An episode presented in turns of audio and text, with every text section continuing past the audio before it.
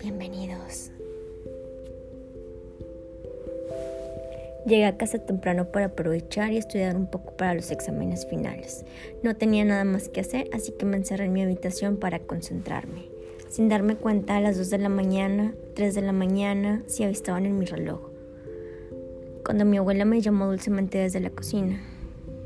Hija, ¿puedes venir por favor? Fui sin reparo hasta la cocina, aunque me pareció muy, muy extraño. Mi abuela murió hace cinco años.